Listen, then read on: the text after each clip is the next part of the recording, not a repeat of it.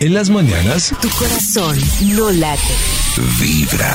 A las 8 de la mañana quiero contarles que a esta hora, arrancando este mes en vibra de el amor y el desamor, nos acompaña el profe Ricardo Villalobos. Profe, bienvenido a Vibra en las mañanas. Profe. Muy buenos días, complacidísimo.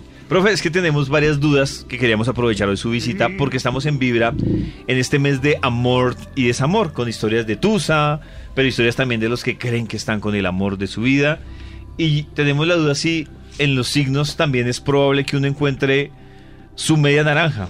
O si hay signos que son, pueden ser más compatibles que otros.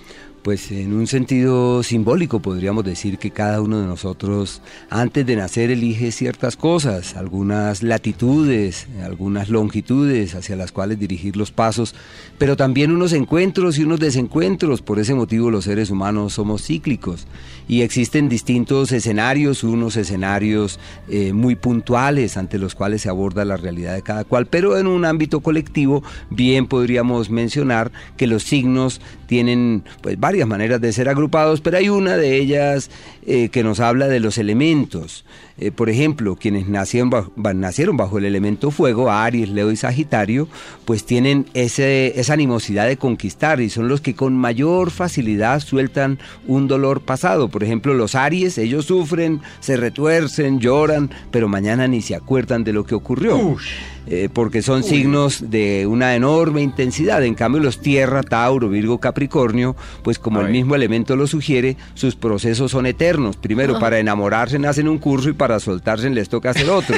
Dios y mío. una ruptura, pues es algo muy complicado porque ellos siguen ahí todavía pensando en que posiblemente eso siga, aún no todo eh, habiendo declinado. Quienes nacieron bajo el elemento aire, Géminis, Libra y Acuario, son los más versátiles, vivaces y locuaces. Ellos tienen la labia, la habilidad con la palabra que en realidad nadie tiene. Y es fácil que ellos se abran camino en el amor y conozcan nuevas personas permanentemente. Les es fácil soltar amores del pasado, eh, encontrar esa frase que dice que un clavo saca otro clavo, eso es muy particular ¿Ah, para sí? quienes nacen bajo este elemento porque son flexibles. En cambio, los agua, cáncer, escorpión y piscis dependen de las emociones para vivir. Para ellos un romance, eso se transportan allá hasta la luna y se conectan con otras dimensiones. Y una ruptura, eso es la- lo que tú dices, una tusa, un dolor Sí. eh, profundo, eso es propio de los agua. Entonces, ellos son los que más sufren por ese mundo de las emociones, tienden Ay, a ceder sí. mucho terreno cuando aman, dan hasta el alma, el corazón y el futuro. Y cuando llegan las temporadas complicadas, en verdad son bien complejas. O sea, les cuesta. Claro que sí. Profe, si uno dice, yo soy Libra, ¿y con cuál me iría mejor? O sea, cada signo tiene como uno con el que le iría muchísimo mejor.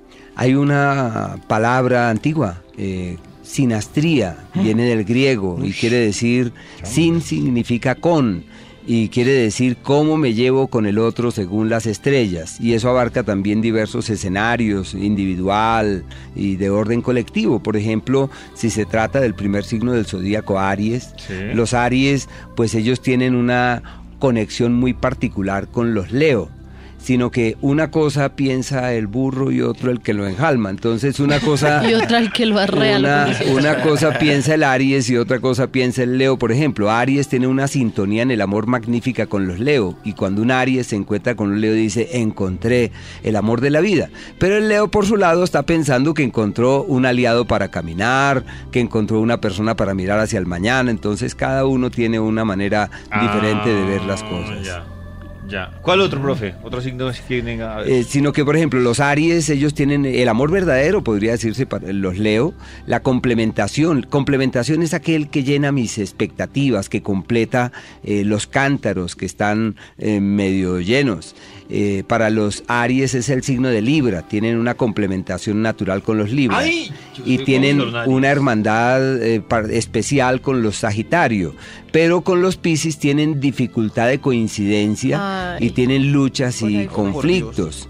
En parte también con los escorpiones tienen luchas, aunque es un signo para los Aries en compatibilidad sexual, sobre todo.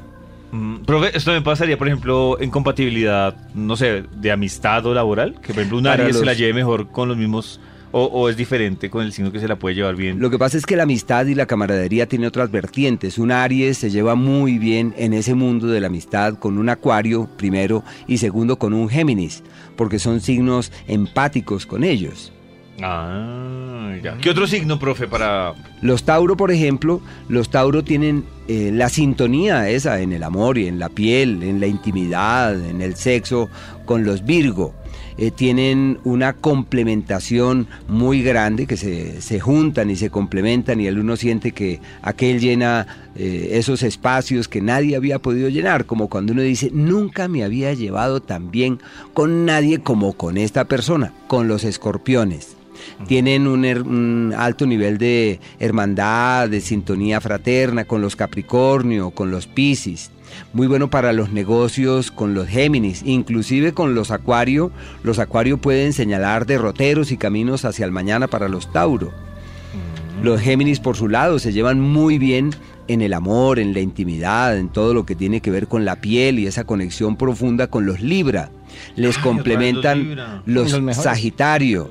Eh, para un Géminis, Sagitario es aquel que llena sus vidas y dice nunca me había sentido así de bien porque complementan, llenan esos espacios. Amistad y camaradería, eso es con los Aries y con los Leo. Eh, el tema financiero, los cáncer y los Piscis sobre todo. Los Piscis para un Géminis son aquellos que les dan pautas sobre su camino, sobre el camino que deben transitar y pueden cumplir un papel preponderante, sobre todo porque los Piscis son intuitivos y ellos les dan luces a los Géminis sobre qué es lo correcto a ser realizado. Los cáncer, pues ellos dependen generalmente como agua que son de la piel, del amor y de los sentimientos para vivir. La conexión más grande que tienen en el sexo y la intimidad es con los escorpiones, se complementan francamente con los capricornio y seguramente por esa forma distinta de ser, los cáncer emocionales y los capricornio más cerebrales, más lógicos, más prácticos. La amistad en esa relación fraterna con los Tauro y los Virgo, los Aries para un cáncer son aquellos que determinan sus destinos. Cuando un cáncer encuentra un Aries, logra aclarar qué debe hacer con su existencia. Para un cáncer lo mejor en los negocios es un Leo, con quienes pueden tomar muy buenas decisiones y encontrar caminos de coincidencia. No son muy buenas las relaciones con los Géminis. Es muy normal que los cáncer sientan que van en contravía y no encuentran ese cauce adecuado. Los Leo, por su parte, tienen la conexión de piel, la conexión del amor, del sexo, la intimidad con los Sagitario. Se complementan con los Acuarios. Los Acuarios son aquellos que dan pie a que los Leo digan vale la pena vivir en pareja, qué bien estar Ah, les dan contigo. motivos. Sí, pero aunque los Acuarios ellos siempre aman su libertad, pero con los Leo se conectan y se complementan francamente. La amistad y la camaradería es para los eh, Géminis y Libra, o sea, los Leos se sienten muy bien con estos dos signos en ese ámbito. Los Tauros son aquellos que determinan su destino, o sea, una, una relación de un Leo con un Tauro es una relación perenne. Son relaciones que duran mucho tiempo y si la idea es construir cosas, sobre todo en temas económicos, materiales, excelente. Tienen niveles de complejidad y de conflicto con los cáncer. Es normal que sientan que van en contravía y que no caminan hacia el destino esperado. Los Virgo, por su parte, se llevan muy bien con los Capricornio en el sexo, en el amor, en la piel, en la intimidad, como cuando uno siente que se lleva perfectamente. Se complementan con los Piscis, y digo complementación en temas de pareja, en temas societarios, pero mucho más en el área de la pareja la amistad y la camaradería con los cáncer y los escorpión, los Géminis determinan el destino de los Virgo. Es normal que los Virgo digan, mire, ¿sabe qué? Logré aclarar mi camino porque este Géminis me dijo que yo debía caminar hacia la derecha. Y con los Leo tienen grandes dificultades para lograr esa conexión verdadera. El profe nos habló de Aries, Tauro, Géminis, Cáncer, Leo, Virgo. Tranquilos, ya venimos para ver con quién estamos más compatibles. A las 8 y 9, profe, nos recuerda el número telefónico para pedir una consulta ya personalizada con usted. El 232-3248. 232-3248. Ricardo Villalobos, que hoy nos está hablando de lo compatible que puede ser su signo con otros para el trabajo, para las relaciones interpersonales, para diferentes situaciones, pero también cuáles signos les cuesta de pronto un poco más el tema del desapego. Profe, quedamos en Virgo, ¿cuál sigue? Libra. ¡Ay, el mejor! Vaya, ya. Lo que pasa es que Libra hace parte de una agrupación de signos llamada la agrupación de las dualidades. Es normal que los Libra en el amor tengan dudas, encrucijadas, dualidades. No les es fácil tomar grandes decisiones en ese ámbito. Pero bueno, y cuando se comprometen seguramente algo más ocurre allí a la vuelta de la esquina. Se llevan muy bien, sobre todo en el tema del sexo, de la piel, de la intimidad y del, Ah, del romance con los acuarios. Es una sintonía muy bella. Si los acuarios digan que aman su espacio abierto, tienen complementación, conexión eh, real que se llama el ángulo de la pareja con los Aries. Tienen una sincronía de amistad armónica muy bonita con los Géminis, con los Leo y una hermandad muy fuerte con los Sagitario. Algunas dificultades con los Virgo porque seguramente los Virgo ellos se detienen a confrontarlo todo y los Libra no están de acuerdo que les coloquen los puntos sobre, las IES. IES. Los escorpiones son los más sexuales, apasionados y más intensos del zodíaco. Es normal que los escorpiones atraigan personas mayores empezando la vida y con los años personas menores.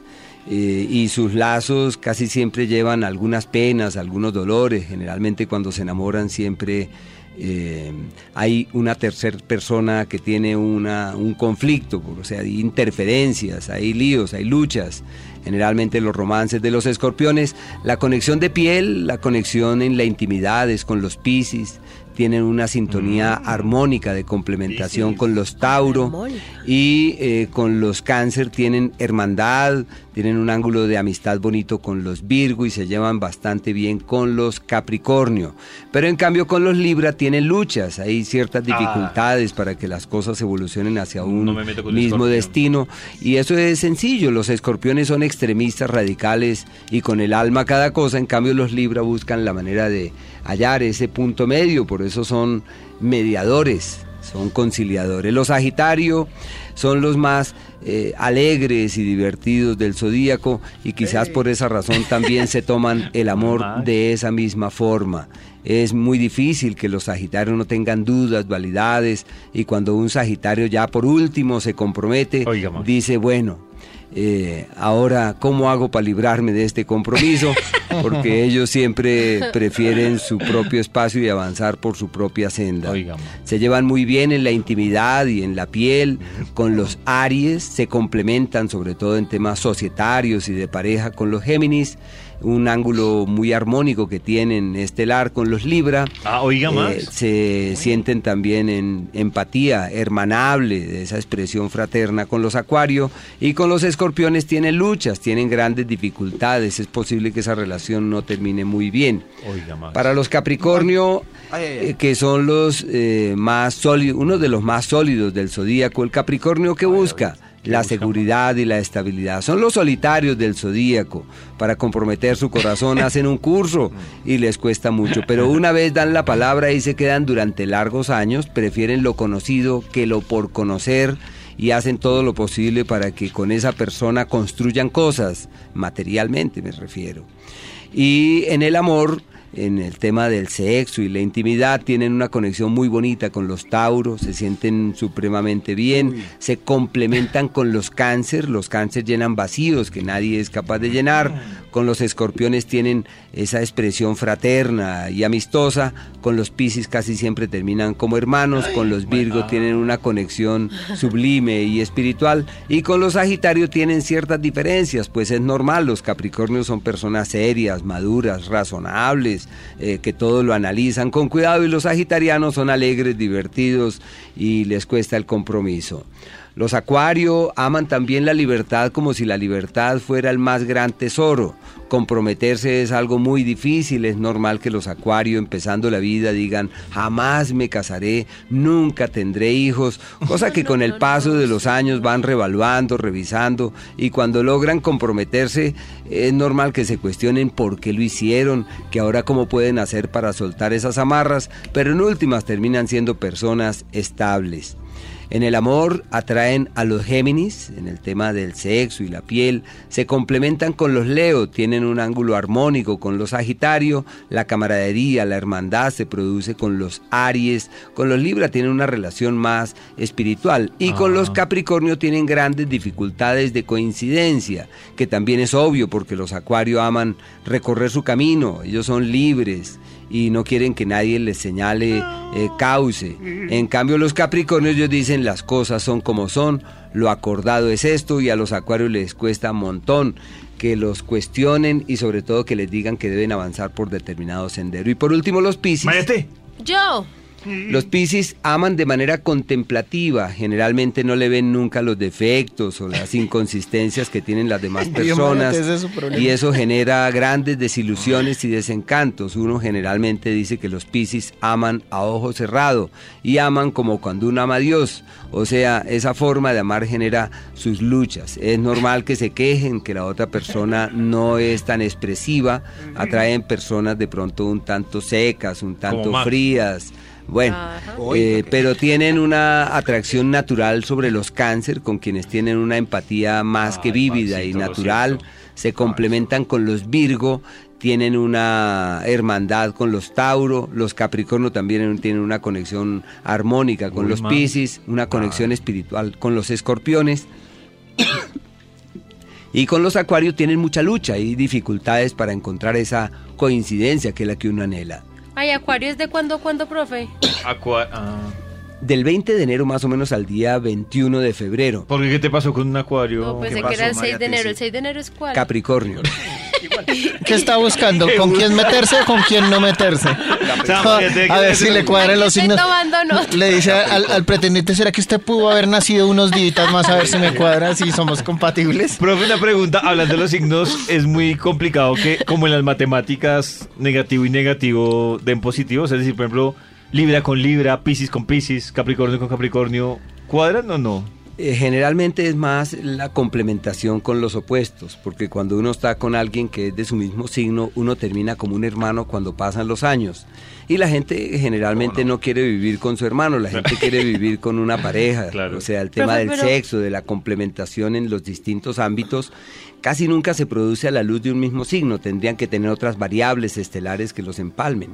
Pero hay excepción a la regla, pues. No quiere decir que si yo conozco al hombre de mi vida y es Piscis, lo tengo que descartar. De pronto No, no, porque puede ser que ese hombre Piscis tenga a Venus en otro lugar, que tenga Mercurio en una posición armónica contigo. Por eso la sinastría abarca una serie de variables que son eh, fruto del conjunto del cielo, que los ven hacer a los dos. Entonces, anota, Ok. Mariate, todas las preguntas que debes hacerle al respecto sobre el signo a, a Yo aquí víctima. escribí cosas. Ah, la víctima. A la víctima. Ay, ¿Será que usted no se puede cambiar de signo? Sí. Profe, nos recuerda el teléfono cuando ya quieren, eh, más o menos cuánto se demora eh, el- la consulta de la carta astral.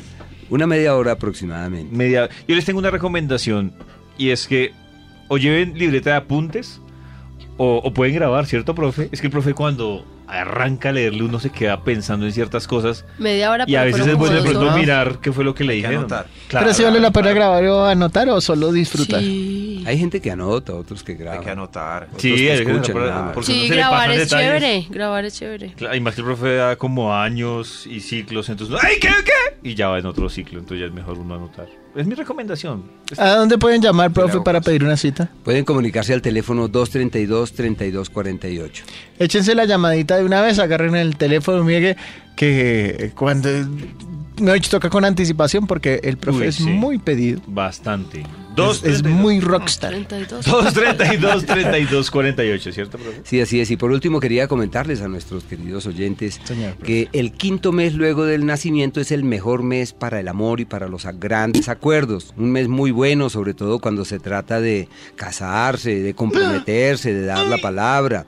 Los 30 días que preceden al cumpleaños no son los más adecuados para uno casarse, entregar el anillo, irse a vivir con esa persona. Entonces todo tiene, como en la Biblia hay una parte que dice que todo tiene su momento, hay un tiempo para esperar, otro para soñar, también para comprometerse, uno para casarse y otro para irse a vivir juntos. 30 días antes de cumpleaños, no. No, lo haga. No, es muy Ni se recomendable, case ni sí. se embarque 30 días antes. Y cinco meses después del nacimiento. Excelente. Es ok. Ah, No, ya, gracias, profesor. Terreno No, fértil para el amor. ¿Será que pueden hacer otro mes? Vi- vi- vibra. En las mañanas.